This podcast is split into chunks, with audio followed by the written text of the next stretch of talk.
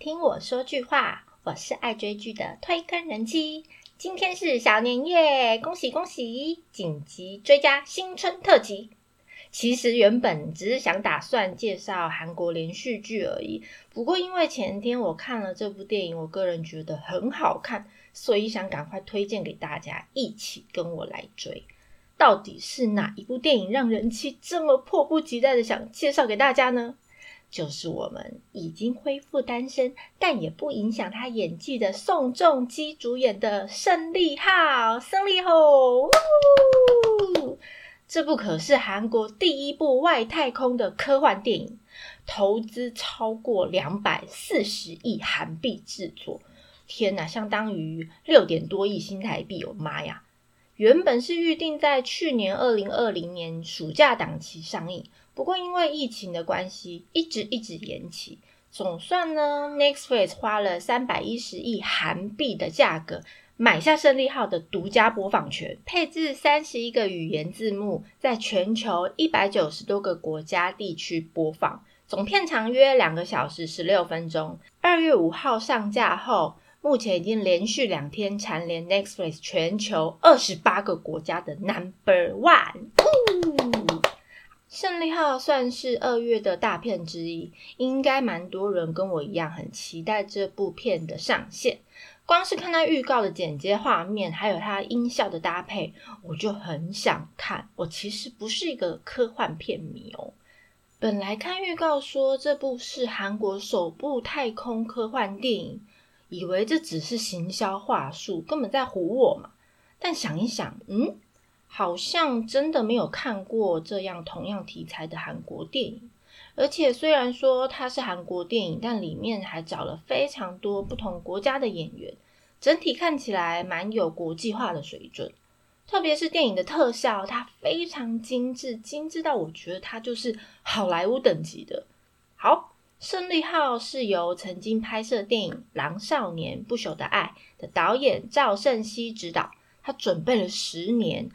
获得韩国电影投资发行商的投资两百多亿进行拍摄制作的。我在查维基百科的时候看到，电影早期它的片名叫《闪电号》。十年多前，赵胜熙就开始编写故事了，因为他有一次在跟朋友讨论着太空垃圾的危险，所以他就有灵机一动，开始意识到这个问题。他已经在动画和游戏里面解决，但是电影却从来没有。所以赵胜熙想要知道，拥有顽强思想的韩国人会如何解决太空垃圾这个问题。于是他就准备了十年，十年内太酷了吧！先来介绍电影的主角们。首先是我们男主角胜利号找来许久没有推出新作品的实力派演员宋仲基来担任男主角。这是宋仲基继二零一七年主演的《军舰岛》后，暌违四年再度回归大荧幕制作。那他的基本资料，我这边就不用再多说啦。他在剧里面呢，饰演的角色叫做金泰浩，是个非常势利、爱钱如命、贪得无厌的一个角色。但是当然，这些都是有原因的啦。原因是什么呢？请大家自己去追喽，我就不剧透喽。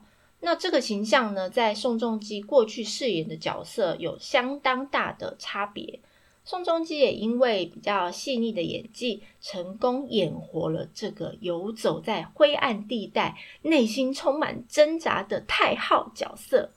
宋仲基继《狼少年不朽的爱》是第二次跟赵胜熙导演合作了，但两部戏是截然不同规格的电影，虽然都算是科幻电影。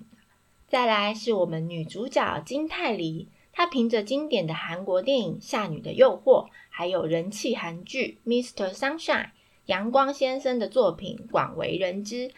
在《胜利号》里面，她饰演的角色是老张船长。咦，为什么要叫老张船长呢？因为他在角色里面姓张。这个角色是金泰梨首次尝试这种大辣辣性格的角色。有别于过去作品比较女人味、柔弱的形象，金泰梨算完美呈现了身为船长他该有的霸气，同时又具备细心的特质，能收能放的演技，让我对他刮目相看。因为我之前觉得他在《阳光先生》或者是《夏女的诱惑》这两部呃人气非常红的电影韩剧，我觉得他红的有点莫名其妙。嗯，我个人感觉啦。嗯，好。另外有两个特别的配角，我觉得如果没有这两个配角，这部片其实就没有这么好看了。第一个是在《机不可失》里面以搞笑形象走红，饰演马蓬帕凶杀的陈善奎，这一回依旧不改搞笑形象，而且完全不输给马凶杀，让人眼睛为之一亮，非常期待他在戏里的表现。另一个特别的角色就是我们《一日三餐》里非常会抓鱼的那位大叔刘海珍，大家可能在海报上都没有看到刘海珍本人。原来他这次是声优，他帮这个机器人角色巴博斯配音。虽然全剧里面刘海珍完全没有露脸，但是刘海珍凭着他生动的配音，演活了这个机器人的角色，让人印象相当深刻。声音的表现非常亮眼，存在感一点都不输给其他的演员。本来以为应该是电影后置好以后，再由刘海珍来配音。想不到他居然有上场演呢！由于这次的片中饰演机器人的关系，所以在拍摄期间都是以动态捕捉的方式来进行拍摄。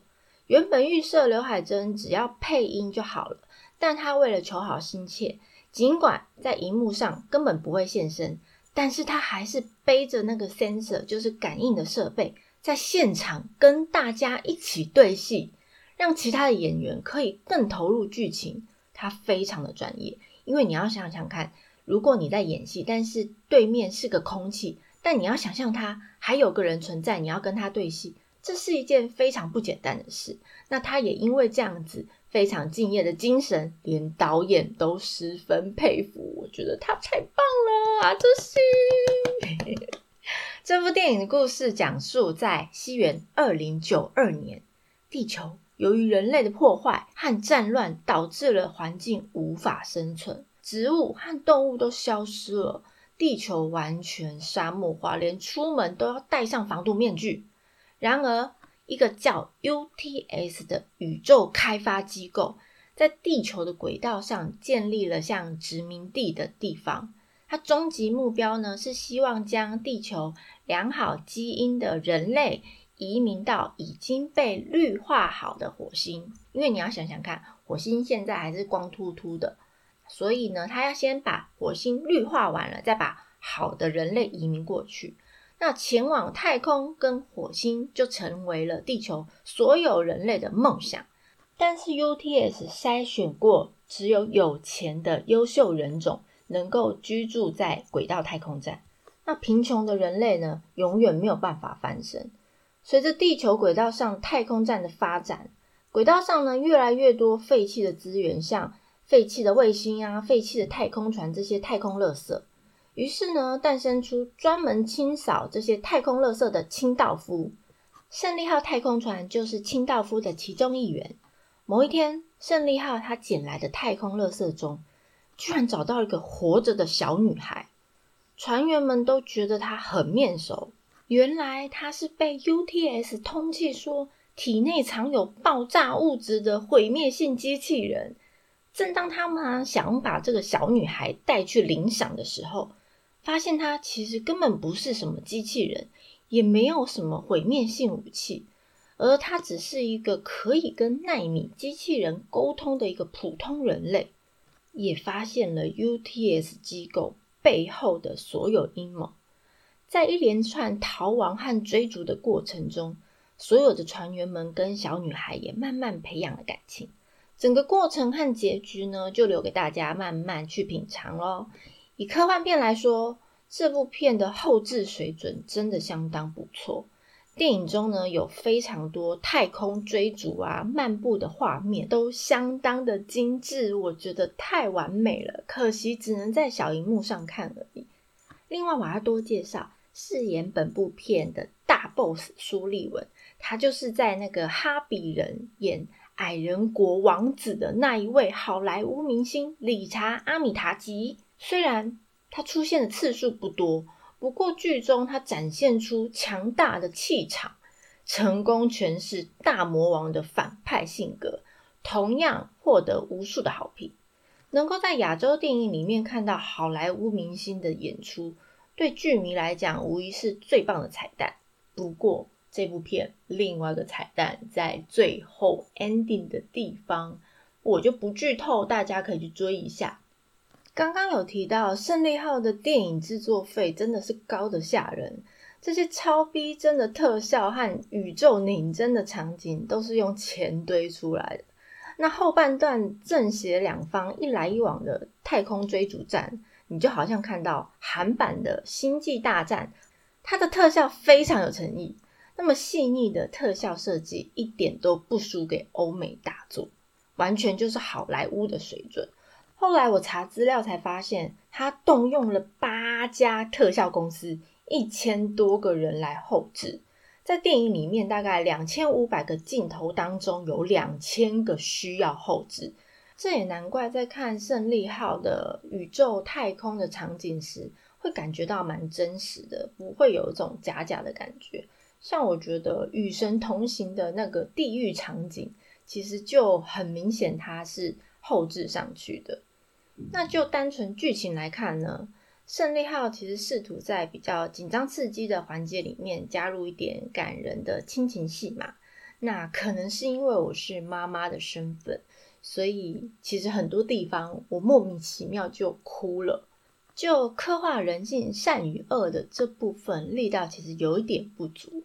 不过结局呢不难猜测啦。建议对这部片有兴趣的朋友可以把你的重点。聚焦在这个强大的美术动画特效上面，你就好好的欣赏一场惊心动魄的视觉飨宴。虽然有这么惊人的特效，不过没有办法在大荧幕上看，有点可惜。但是它逼真的 CG 动画真的很棒。如果你是喜欢星际科幻爽片的朋友，千万不要错过。另外，胜利号也有出网络漫画哦，而且它不同于一般网络漫画影视化的模式。胜利号是以电影剧本为主体改编成网络漫画的，在电影版上映的前一周起，以每周一篇的连载方式，在韩国线上漫画平台 Kakao Page、Down Webtoon 发布。那网络漫画的版本呢，在剧情上大概有百分之四十以上都是全新的内容。那从电影现有的世界观和人物的设定上，再延伸出各种不同的故事。漫画因为一开始是描述呃男主角太浩他身为 UTS 的王牌队员的生活，所以算是被视为电影胜利号的前传。有兴趣的朋友可以上两个平台去看，不过目前好像只有韩文版本的。好，大家过年如果真的没事的话，你们就可以抱着零食和啤酒在家追追剧，杀杀时间吧。今天没有片尾曲，还是推荐大家过年在家防疫，一起到顶追剧。我是推更人妻，一起掉入无止境的追剧人生吧。下次见，拜拜。